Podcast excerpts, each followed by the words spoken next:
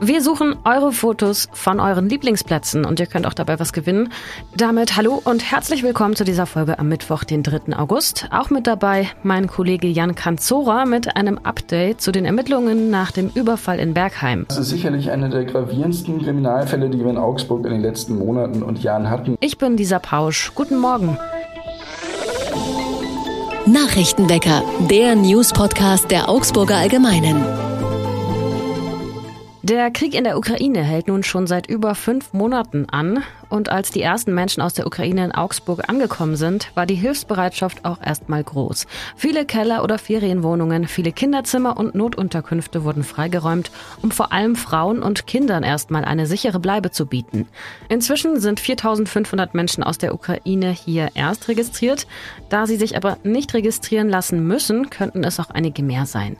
In städtischen Unterkünften leben etwas mehr als 900 Menschen aus der Ukraine und in den Unterkünften der Regierung von Schwaben etwas mehr als 600.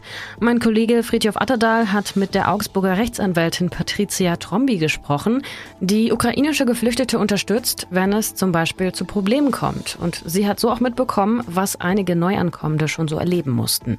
In einem Fall hat ein Vermieter zum Beispiel die Nummernschilder von Männern notiert, die junge Frauen aus der Ukraine besucht haben oder ein Vermieter hat ungefragt die Wohnungen kontrolliert und abstruse Regeln erfunden, erzählt sie. Einem ukrainischen Kind wurde zum Beispiel erklärt, seine Freunde dürften nicht mit dem Schulbus mitfahren, weil sich die Vermieterin, die im selben Haus wohnte, von den Freunden gestört fühlte. Für andere wurden schikanöse Putzregeln erfunden, damit sich die Geflüchteten von sich aus eine andere Bleibe suchen sollten. Und vor wenigen Tagen hatte die Anwältin einen Fall, bei dem eine Vermieterin einen von Grundsicherung lebenden Mann aus der Ukraine 60 Euro für den Fensterputzer in Rechnung stellte. Die Betroffenen, das sagt die Anwältin, wüssten sich oftmals nicht zu helfen, weil sie neu im Land sind und die Regeln hier teilweise zumindest noch nicht kennen. Und Integration, auch das ist ein Punkt, ist keine Einbahnstraße, sie funktioniert am besten, wenn man auch voneinander lernt. Gastfreundschaft, das ist das Fazit der Anwältin Trombi, sieht zumindest bei diesen Beispielen anders aus. Die Stadt will den Bahnhofsvorplatz neu gestalten und dafür auch die Bäume dort fällen. Protest dagegen gibt es jetzt aus dem Klimacamp. Der Entwurf für die Umgestaltung war vor sieben Jahren das Ergebnis eines Architekturwettbewerbs gewesen und gegen den protestieren jetzt Menschen. Und zwar nicht nur vom Klimacamp, aber am Montagabend wollten die AktivistInnen vom Klimacamp vor dem Hauptbahnhof auf die Bäume klettern und protestieren. Die Polizei hat das aber verhindert und damit begründet, dass man Bäume und Aktivistinnen selbst schützen müsse.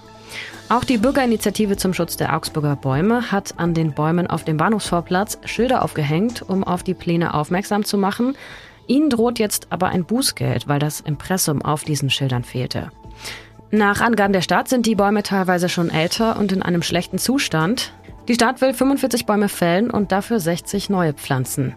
Vor der Sommerpause wurde das Thema im Bauausschuss im Stadtrat aber auf Wunsch der Grünen noch kurzfristig von der Tagesordnung gestrichen.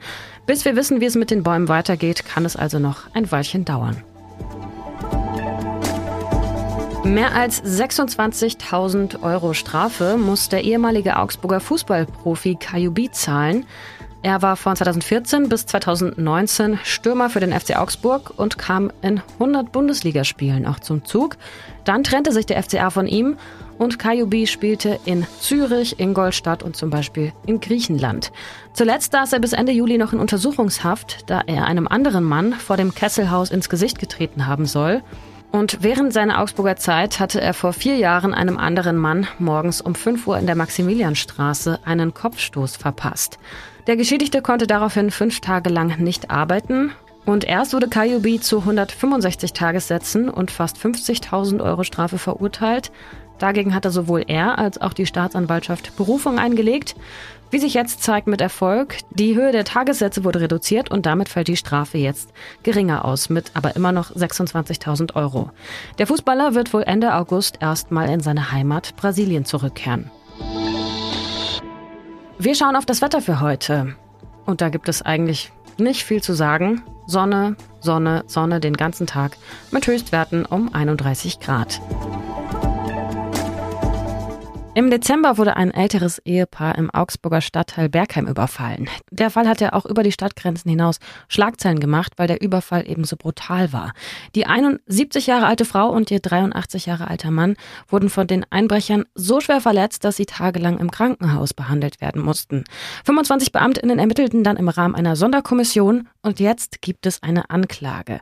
Man geht von versuchtem Mord aus. Mein Kollege Jan Kanzora weiß mehr dazu. Er beobachtet den Fall und ist jetzt hier zu Gast im Nachrichtenwecker. Hi Jan. Hi Lisa. Was weiß man denn jetzt erstmal genau über den Täter oder die Gruppe von Tätern?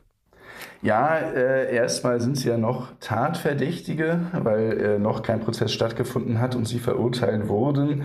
Ähm, die Polizei und die Staatsanwaltschaft sind sich allerdings sehr sicher, dass diese drei Männer, die es sind, tatsächlich auch die Täter sind. Ähm, es sind drei Rumänen äh, von denen einer mindestens äh, schon in Augsburg mal gelebt hatte und einen Bezug zur Stadt hat und äh, die Opfer, die, das ältere Ehepaar, auch persönlich kannte. Er war mal Handwerker für sie gewesen, das haben die Ermittlungen der Polizei ergeben. Also das Ehepaar hat eine äh, Immobilie in der Innenstadt in einem Mehrparteienhaus gehört ihnen ein, Abschnitt, der früher eine Arztpraxis war und den wollten sie wohl zu einer Wohnung umbauen lassen und dafür war der eine Tatverdächtige auserwählt, ein äh, 32 Jahre alter Mann und daher kannte er wohl ähm, das ältere Ehepaar.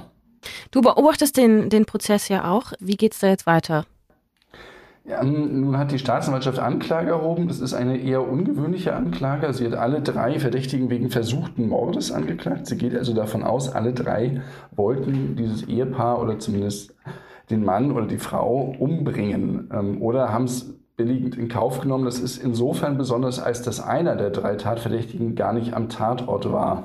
Neben eben jener 32-Jährige, der aus Augsburg selbst stammt, beziehungsweise hier eine Weile gelebt hat.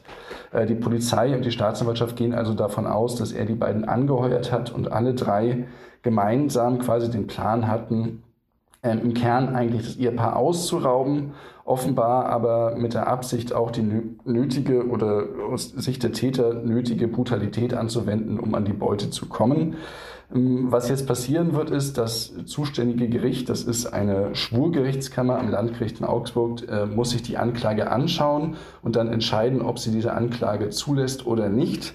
Das ist in der Regel allerdings nur Formsache, dass eine, eine, Anklage abgelehnt wird. Gerade in vergleichbaren Fällen wäre sehr, sehr ungewöhnlich. Und dann wird es vermutlich Anfang kommenden Jahres zu einem Prozess kommen. Und bis dahin wird eher nicht so viel passieren. Also die werden nicht aus der Untersuchungshaft entlassen werden. So viel Prognose traue ich mir zu. Das wäre zutiefst ungewöhnlich. Ähm, und bis dahin, die Ermittlungen sind abgeschlossen, es wird keine neuen Erkenntnisse geben. Bis dahin, bis dahin wird eher wenig passieren und im Januar oder Februar startet dann der Prozess. Hat sich die Verteidigung denn schon mal zu Wort gemeldet? Ähm, ja, nur insofern, als dass sie, äh, es sind mehrere Verteidiger, also jeder der Angeklagten hat mindestens einen Verteidiger. Die habe ich auch alle im Laufe der Monate mal angesprochen, ob sie mir was dazu sagen wollen. Und alle haben eigentlich gesagt, dass sie dazu nichts sagen wollen. So ist es auch aktuell weiterhin. Welche Haftstrafe droht Ihnen denn jetzt, wenn es wirklich ähm, versuchter Mord ist? Im schlimmsten Fall für die Tatverdächtigen droht ein eine lebenslange Haftstrafe.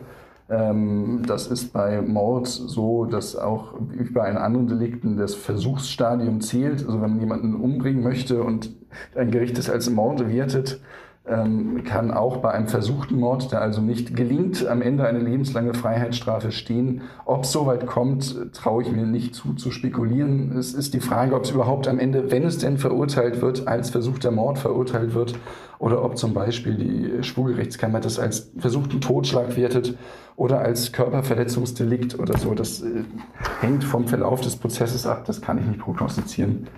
Droht in jedem Fall eine längere Haftstrafe, das kann man sagen sofern die, die Vorwürfe zutreffen. Ist der Fall für dich besonders außergewöhnlich?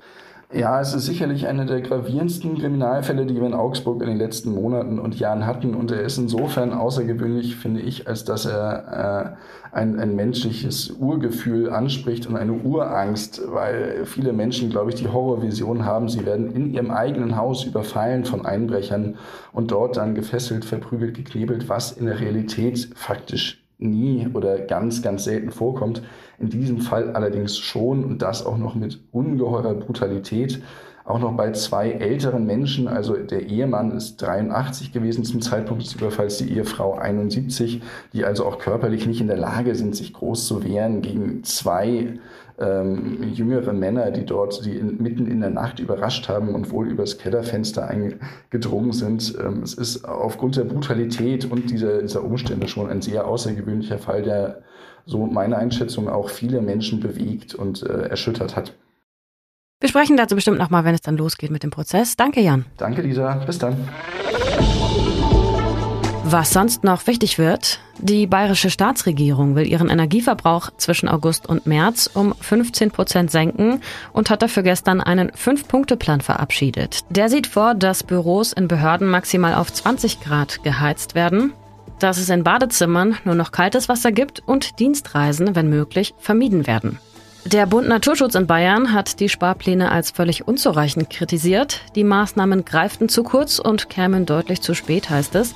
Auch die Industrie und die privaten Haushalte sowie vor allem die Kommunen müssten jetzt Energie einsparen. Stattdessen werde aber von der Staatsregierung das Schreckensgespenst Winter an die Wand gemalt, um die gefährliche Laufzeitverlängerung der Atomkraftwerke durchzudrücken, heißt es vom Bund Naturschutz.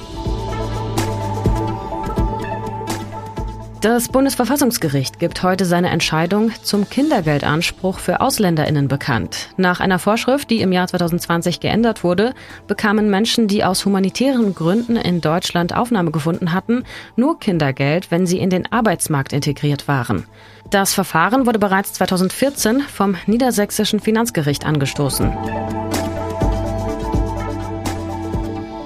Was ist euer Lieblingsplatz in Augsburg? Vielleicht die Ecke in einem Straßencafé, vielleicht der See, vielleicht der eigene Garten oder irgendein Ort, auf den sonst keiner kommt.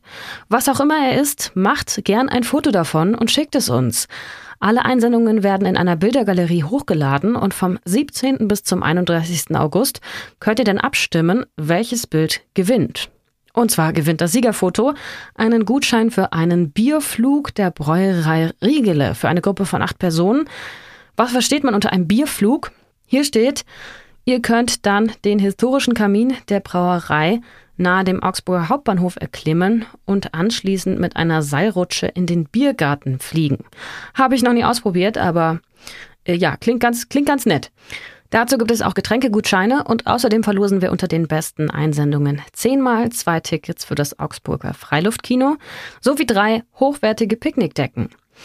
Wenn ihr mitmachen wollt, dann schickt uns euer Bild bis zum 15. August mit dem Betreff Lieblingsplatz an, Achtung, lokales at augsburger-allgemeine.de. Die E-Mail-Adresse findet ihr auch nochmal in den Show Notes. Apropos Lieblingsplatz. Ich widme mich jetzt auch erstmal einem meiner Lieblingsplätze. Welcher das ist, sage ich euch nicht, aber weil diese Folge hier immer sehr spät aufgenommen wird, könnt ihr es euch vielleicht denken. Also, ich bin raus für heute. Danke euch fürs Zuhören, fürs Weiterempfehlen oder auch für jede Bewertung in der App.